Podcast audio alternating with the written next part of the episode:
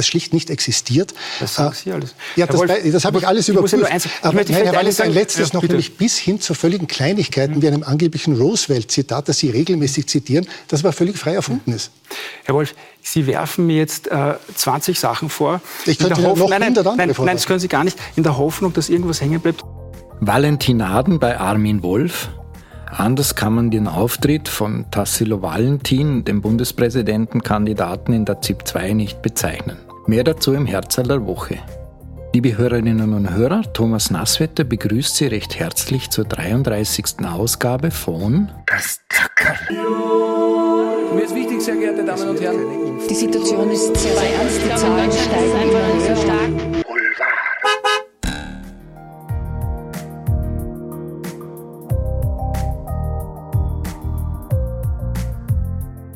A stable genius, also ein stabiles Genie, so hat sich Donald Trump einmal in einem Tweet, als er noch twittern durfte, bezeichnet.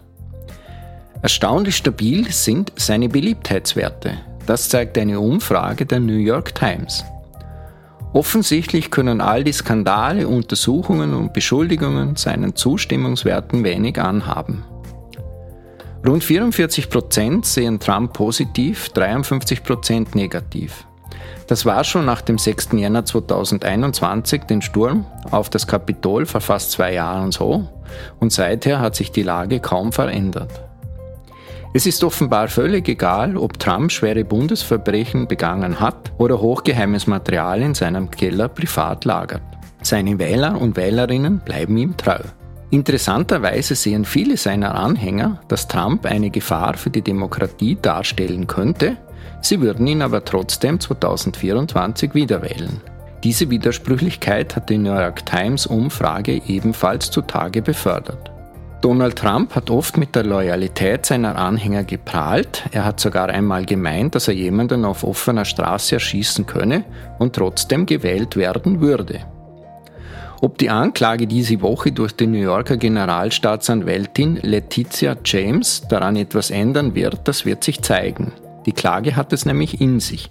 Trump, seine Tochter Ivanka und seine beiden Söhne, Donald Jr. und Eric, sollen in 200 Fällen den Firmenwert entweder kleingerechnet haben, um Steuern zu sparen, oder das Gegenteilige gemacht haben, nämlich viel zu hoch angesetzt haben, um Kredite zu erhalten.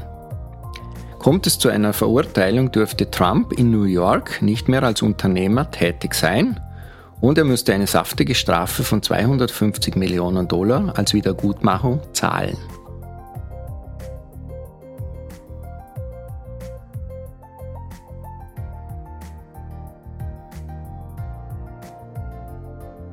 Alkoholkonsum eskaliert, betrunkene Sennen nerven Appenzeller. So titelte diese Woche das Schweizer Online-Magazin 20minuten.ch. Ein Videoscout hatte verschiedene zum Teil äußerst schwer betrunkene Senner beim Almabtrieb in Schwellbrunn im Kanton Appenzell-Ausserrhoden gefilmt. Ein Appenzeller, der sich genervt an das Magazin gewandt hatte, meinte dazu, Alpabfahrten sind eine Tradition. Es ist aber kein Anlass wie die Street Parade, bei der man hingeht, um sich völlig abzuschießen. Der Appenzeller Almabtrieb ist wegen seiner bunten Trachten der Senner berühmt und ein touristisches Spektakel. Sturzbetrunkene Senner, die kaum mehr in der Lage sind zu gehen, sind dem positiven Image des Appenzells abträglich. 20 Minuten CH hat darauf den Alpverein Schwellbrunn, den Appenzeller Tourismusverband und die Appenzeller Kaiserei um Stellungnahmen gebeten. Diese haben jedoch auf die Anfrage nicht reagiert. Als geborener Vorarlberger kann ich da nur auf meine Kindheitserinnerung zurückgreifen und darin kommen ziemlich betrunkene Senner ebenfalls vor.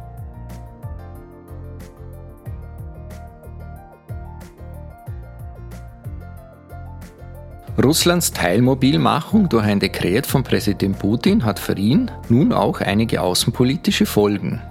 Und zwar nicht nur in der ehemaligen sowjetischen Einflusssphäre in seiner unmittelbaren Nachbarschaft im Kaukasus und in Zentralasien. Besonders scheint die Teilmobilmachung auch die Beziehung zu Nordkorea zu belasten. Nordkorea plant nach eigenen Angaben keine Waffen und Munitionskäufe an Russland. Das Verteidigungsministerium in Pyongyang warf der USA und anderen feindseligen Kräften in einer Erklärung vor, Gerüchte über einen Waffenhandel mit Russland zu streuen, um Nordkoreas Image zu schaden. Wir haben niemals Waffen und Munition an Russland exportiert und wir planen auch nicht, diese zu exportieren, wurde ein hochrangiger Beamter des Ausrüstungsbüros im Ministerium von den staatlich kontrollierten Medien zitiert. Tatsache ist, dass Nordkorea seit mehreren Jahrzehnten russische Waffen in Lizenz baut und damit deren Munition weitestgehend kompatibel ist. Dieses Demente wurde überraschenderweise am Tag nach der Teilmobilmachung in Russland veröffentlicht. Schon vor Wochen hatten US-amerikanische Geheimdienste berichtet, dass sich Moskau in Nordkorea mit Artilleriemunition in großem Stil eindeckt. Von einer Million Schuss war die Rede. Was hinter den Gerüchten zur Munitionslieferung Nordkoreas steckt und der Grund für das überraschende Dementi ist, das lässt sich von unabhängiger Seite nicht prüfen. Tratsch und Klatsch. Tratsch und Klatsch mit Stefan Mark. Ja, im Internet hat es diese Woche äh, viele chemische Kommentare und einige Kannibalismuswitze gehagelt. Und zwar hat ein führender Manager des Fleischersatzherstellers Beyond Meat äh, bei einer Auseinandersetzung einem anderen Mann in die Nase gebissen. Und darüber macht man sich natürlich offensichtlicherweise lustig. Die Situation an sich war aber gar nicht so lustig, wie es scheint, zumindest nicht für den anderen Mann. Es hat sich anscheinend so ereignet laut Lokalsendern, dass nach einem College-Football-Spiel der andere Mann den Autoreifen dieses Managers mit seinem Auto gestreift haben dürfte in einer Parkgarage und daraufhin bewies dieser Manager erheblich schlechten Geschmack in der Auswahl seiner Konfliktlösungsmethoden. Er ist nämlich ausgestiegen, hat den Mann angefangen zu schlagen und ihm dann im Zuge dessen anscheinend in die Nase gebissen und ihm dabei auch ein Stück der Nasenspitze abgerissen, wie es scheint. Außerdem hat er dem anderen Mann gedroht, ihn umzubringen.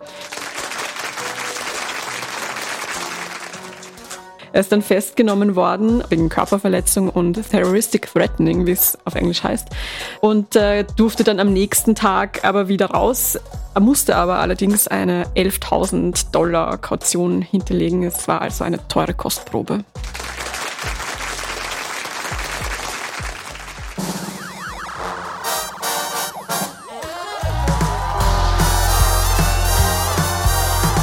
Das Thema der Woche mit Nura Wagner.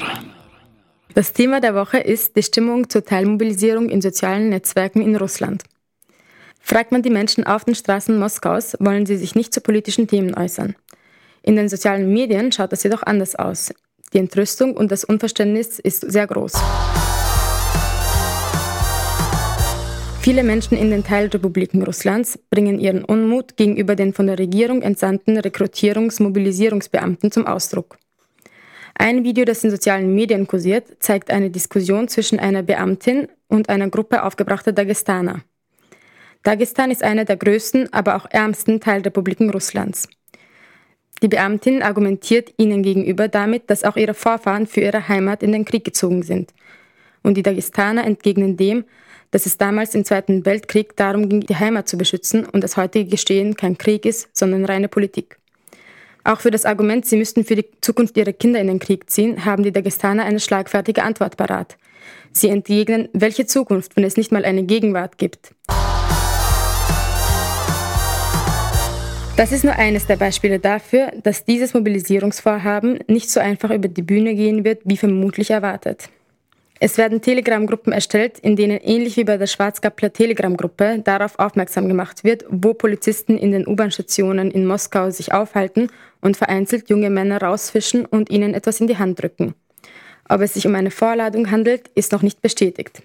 Ein anderes Video aus der Teilrepublik Kabardino-Balkarien zeigt einen Militärsoffizier, der versucht, wütenden Müttern zu erklären, dass ihre Söhne eine Verpflichtung ihrem Land gegenüber haben.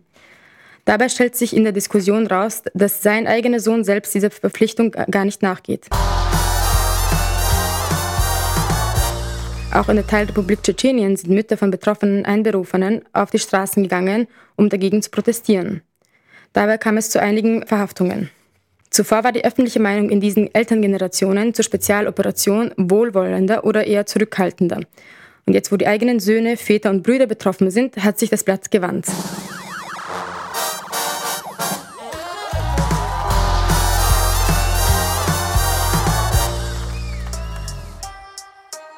Das Herzl der Woche. Mit Benedikt Fast. Tassilo Valentin. Tassilo Valentin. Herzl der Woche ist dieses Mal Bundespräsidentenkandidat Tassilo Valentin. Der war nämlich am Montag in der ZIP 2 und sein Auftritt sorgte für gehörig Wirbel. Während der aktuelle Bundespräsident Alexander van der Bellen in der ZIP 2 mit eher unkritischen Fragen konfrontiert war, wurde Valentin regelrecht gegrillt bei Armin Wolf. Das Interviewstudio verließ er jedenfalls gut durchgebraten. Aber der Reihe nach. Tassilo Valentin ist Krone-Kolumnist und Autor und dem rechten Spektrum zuzuordnen. In den Umfragen liegt er derzeit ungefähr bei 8%. Großes Thema im Interview bei Armin Wolf sollten seine Kolumnen und Bücher werden. Denn der ZIP-2-Moderator grub förmlich in den Werken Valentins. Er las als Vorbereitung fast alle Bücher und zahlreiche Kolumnen und nagelte Valentin auf falsche Fakten fest. So behauptete etwa Valentin, dass der Großteil der Mindestsicherungsbezieher Asylwerber sind. Davon war Valentin auch im Studio fest überzeugt. Das Problem daran, Asylwerber haben gar keinen Anspruch auf Mindestsicherung. Valentin dürfte wohl Asylberechtigte gemeint haben. Von seinem Standpunkt wich er trotzdem nicht ab. Er sagte, wie auch immer, es ist jedenfalls richtig, was ich geschrieben habe. Das war allerdings nicht das einzige Faktum, das Valentin falsch in seinen Kolumnen beschrieb. So zitiert er regelmäßig den Ex-US-Präsidenten Teddy Roosevelt falsch. Dem VDB-Herausforderer war das aber gelinde gesagt auch eher wurscht. Es war jedenfalls eines der wilderen ZIP-2-Interviews der letzten Jahre. Ein kleines Detail am Rande, der Gesichtsausdruck von Armin Wolf, der mit einem ungläubigen Blick auf eine Valentin-Antwort reagierte, machte in den sozialen Medien die Runde.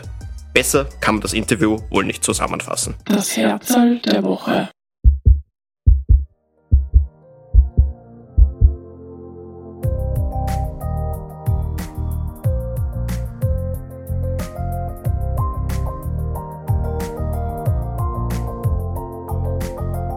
Das, meine Damen und Herren, war die 33. Ausgabe unseres Polit-Boulevard-Magazins Das Zackerl. Thomas Nasswetter wünscht Ihnen im Namen der Redaktion eine schöne Woche, machen Sie es gut und bleiben Sie uns gewogen. Das Zackerl. Mir ist wichtig, sehr geehrte Damen und Herren. Die Situation ist sehr ernst, die Zahlen steigen immer höher.